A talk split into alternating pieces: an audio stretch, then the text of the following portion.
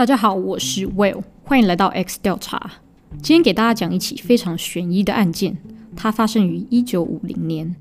一位来自海南万宁的十六岁男子前往了台湾，随后改名换姓，然后在当时许多人不知道这一分隔就是一辈子。他就是一九四九大江大海。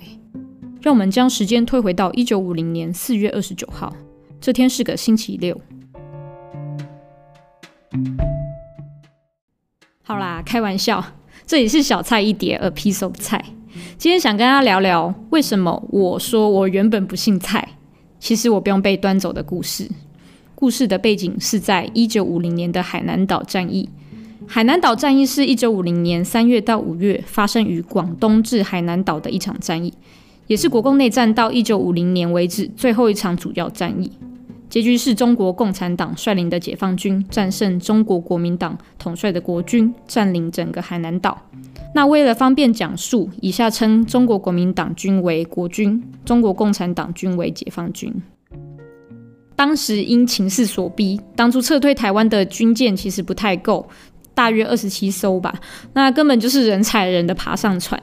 那船身大约有三四楼层高，所以说如果你是身体不好的人，爬一爬就会落到海里面。那由于国军要保全部队和武器，船上的位置其实不太够，甲板上也挤得满满都是人，你根本就是动弹不得。所以说，除了军官以外，士兵一律不得带眷属。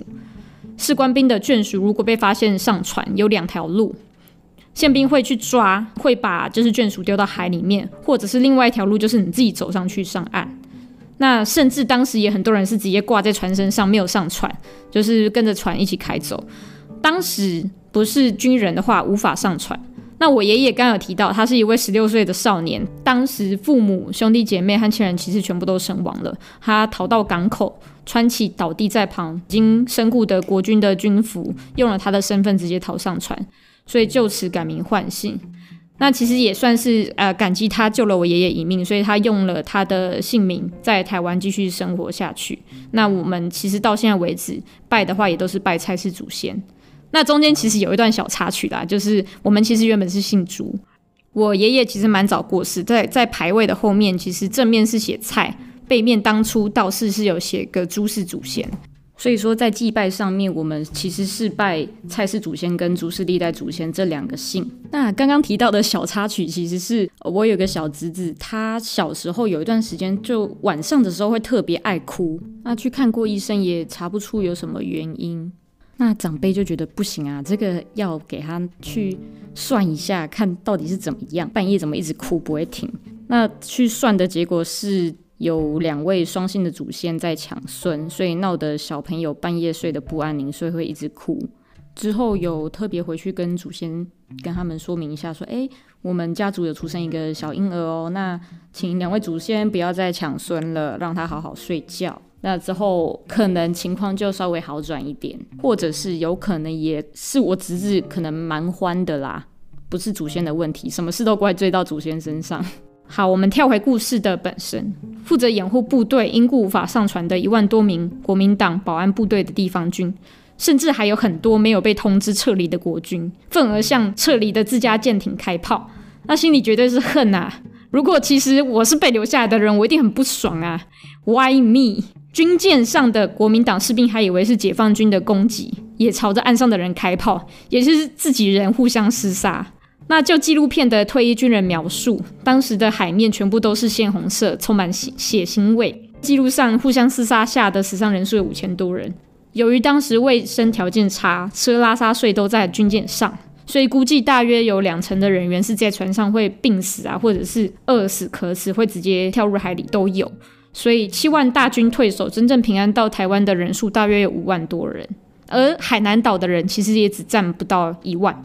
后来海南岛战役被俘虏的国军至少超过二点四万人，都送到内蒙古修筑公路，而部分俘虏被送到韩战加入解放军，也就是当时一九五零年代有越战、韩战嘛，加入解放军支援抗美援朝的行列。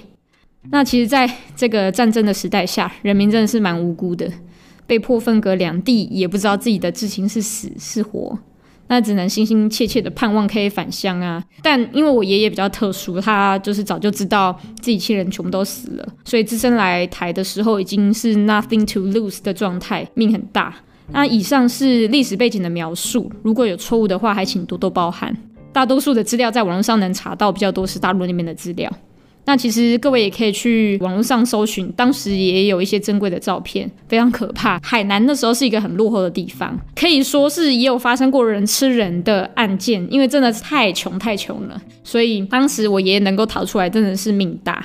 至于很多人会好奇说，为什么原本姓朱，怎么没有想改回来呢？那其实当时战争时期冒用身份是非常常见的事嘛。毕竟要活命，所以我推估了有两个原因导致姓氏一直没有被改回来。有一种可能是因为当时先总统蒋公一直在提倡会反攻大陆，所以说大家就觉得说反正留在台湾只是一时的嘛，之后还会再回去，所以就没有想要跑流程改回。除了身份证上的蔡氏姓名之外，当初爷爷也有给四个小孩取了朱氏姓名，分别是朱插忠、朱插华、朱插明。朱插国，也就是中华民国的意思。当时的人都蛮蛮爱国的。有另外一种可能是，爷爷其实也是有意愿想要提出书面申请，想要改回朱氏，但是来不及带着证人同袍和亲属去跑流程，就意外去世了。所以说，当事人过世就没有办法再办理了嘛。所以我父亲那边的亲戚其实非常少，也就是基本上就是外省第二代跟第三代而已。我的故事差不多介绍到这里。如果你也有当时特别的故事，欢迎留言私讯给我，到小菜一碟的 IG 账号是 A 底线 Peace 底线 Off 底线菜，跟我互动。那其实最近我有做一个 Google 表单，放在我的连接树上面，也就是从 IG 上面我的个人档案下面有个连接，可以点选出来第一个来跟我互动的表单。那就是只有两题，非常简单，欢迎大家来留言。那一个是怎么称呼你，还有另外一个是你有什么想法。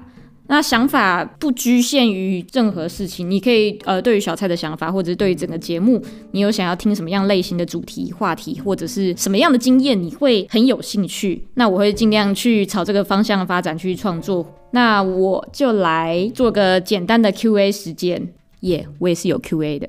好，第一个微。他说：“喜欢你温暖的频道，洋溢着满满的幸福。” OK，这个是乡民梗，就是 当初在二零一二年的 PTT CCR 版上面有一个乱版啦，就是很多人会在下面留言说：“哎，看完你的文章，喜欢你暖暖的文字，洋溢着满满的幸福。”OK，给过。下一个 Marie，我爱你，很多波浪号括号等着被揍，不会，我也爱你。下面一位您的朋友。想听你访问你姐，挂号音乐家，想要挑战我能不能分辨出来是谁是谁？OK，对，访谈到目前为止，我都是找我身旁的朋友、认识的人来做访谈。也许下一集可以找我姐来表演个音乐之类的。那下一个是匿名，他说加油，OK，我会加油的，Fighting。那再下一个呢是 Cindy。Cindy 说：“呃，不同的职业分享与揭露工作内容与迷思是会让人有兴趣的议题。也许之后会有大学生来听。问号，作为就业前的参考。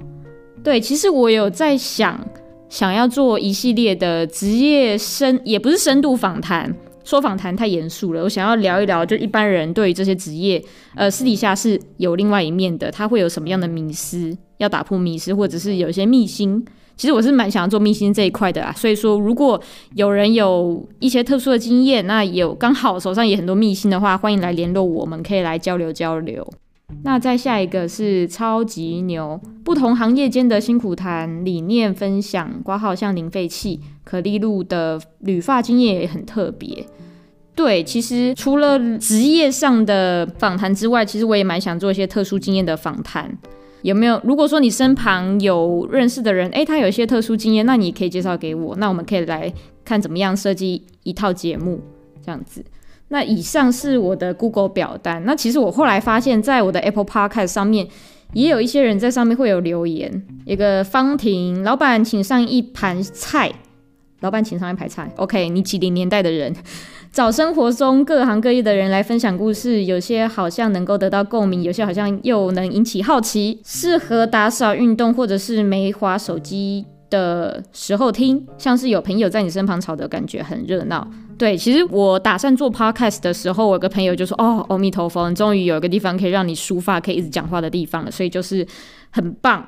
如果说你觉得你有时候觉得孤单寂寞、觉得冷的话，可以来听小菜一碟。那有一位他的标题写：“请谢谢对不起。”听完之后觉得自己的人生幸福多热，从此之后桃花满满，财源滚滚，房事顺利。OK，希望听完小菜一碟之后，呃，能够房事顺利哦。下一个是说啊、用心经营大推，百位家长真心推荐的好节目，一个赞。其实也没有百位家长啦，我可能会被各种家长起诉这样子。下一个是呃，来碟有趣的生活小菜节目，邀请不同产业的人来分享生活或职业内的内容，有趣又屁话赞。下一个追起来听起来真的很怕空姐小费会被挤，很会失言但又很好笑的节目频道，可以听到不一样的经验访谈，蛮不错的。真的，我超怕空姐小费会被肉搜被挤。不过我私底下问过他，他是觉得无所谓啦。那就感谢你的关心。那下一个市井小民众的留言还不追爆，但是他只给我三颗星。嗯？问号还不追爆，然后只给三颗星。了解平常不会接触的职业，带点幽默又有一点知识内涵，平常放松听听真的不错。对，下次还不追爆，请给五颗星好吗？没有人在三星刷屏的，OK。不过还是很谢谢你的留言，赞赞赞！